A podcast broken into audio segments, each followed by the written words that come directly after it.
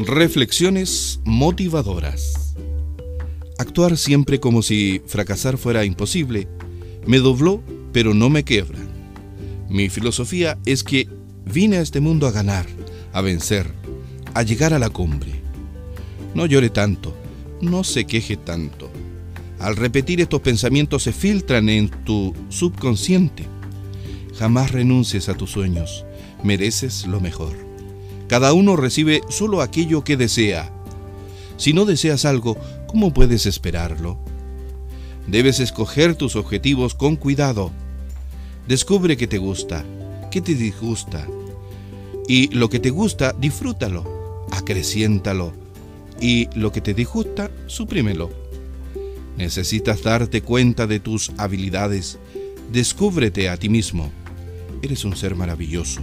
Eres un diamante. Elige una carrera o un estilo de vida que te interese.